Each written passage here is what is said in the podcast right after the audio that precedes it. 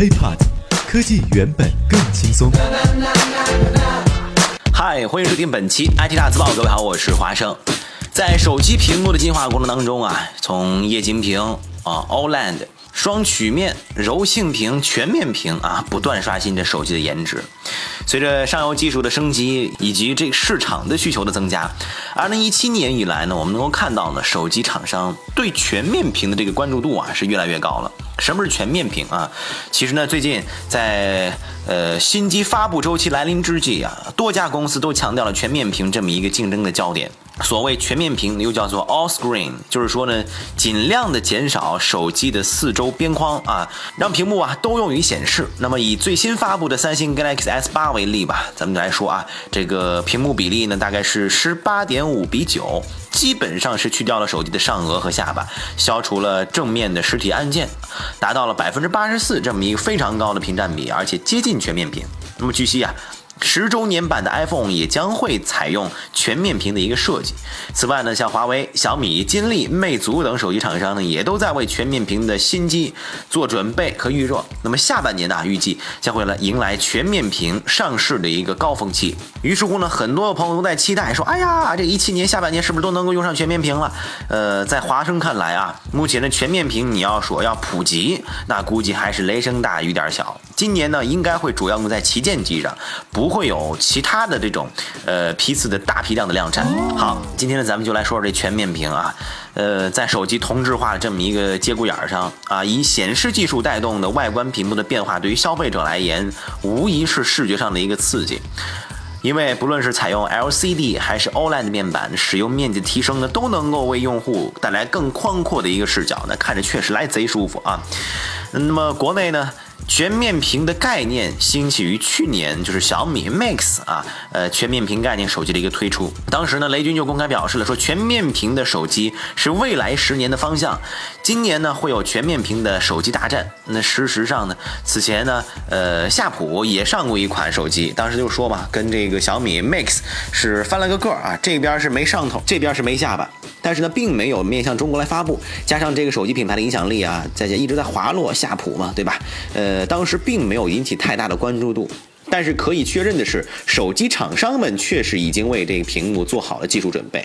比如说呢，呃，前一段时间，金立的董事长刘立荣就在接受采访的时候就表示过，说消费者呀对智能手机的视频需求是越来越大了，会越来越需要更大的显示屏。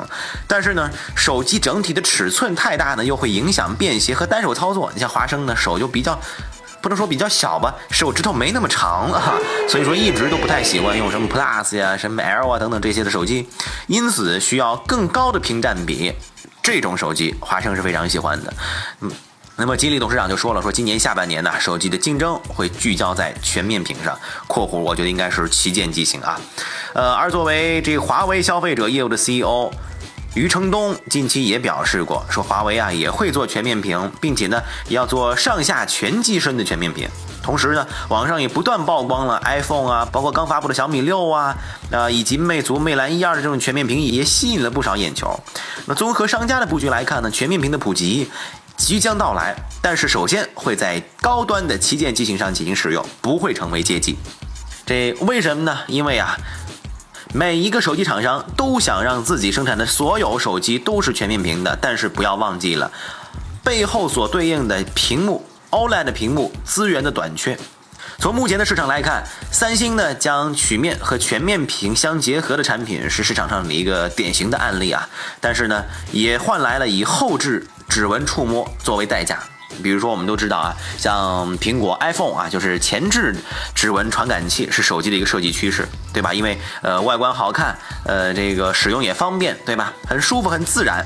但是在全面屏的这么个外观下，你说前置指纹识别怎么办呢？就只能够用到光学指纹技术。但是呢，该技术又不够成熟，没有办法做到商业的一个量产。因此，体验稍逊一筹的后置指纹触摸也就成为了业内对三星 S 八的一大指摘啊！而且呢。要达到百分之百的屏占比、听筒、传感器等技术瓶颈还需要解决。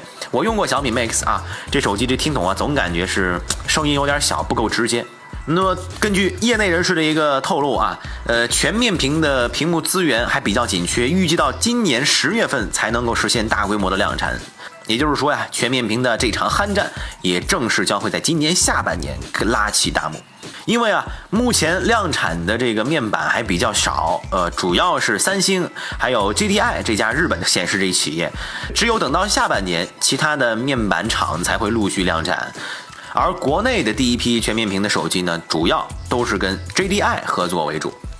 那么到了下半年呢，像国内的京东方啊、呃天马微电子啊，还有这个辉光电等等这些面板厂商，呃，都会顺理成章的啊加入到这供应商的行列。可能说到这儿，很多朋友都还都会很好奇啊，说这个全面屏主要什么材质啊？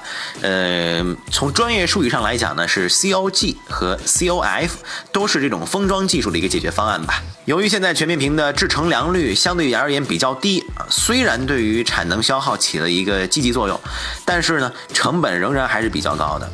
所以说呀，这也就更加从另一方面印证了今年手机厂商会主要在中高端的市场来进行全面屏的试水。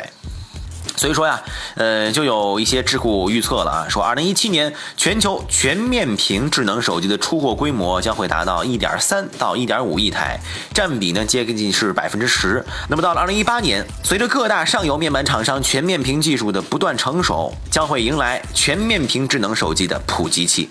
当然了，也可以理解为全面易碎屏年代即将开始。OK，以上呢就是本期 IT 大字报的全部内容了。如果想和华生取得更多的交流，也可以添加我的个人微信，就在我的节目简介备注当中。我们下期再见，拜拜。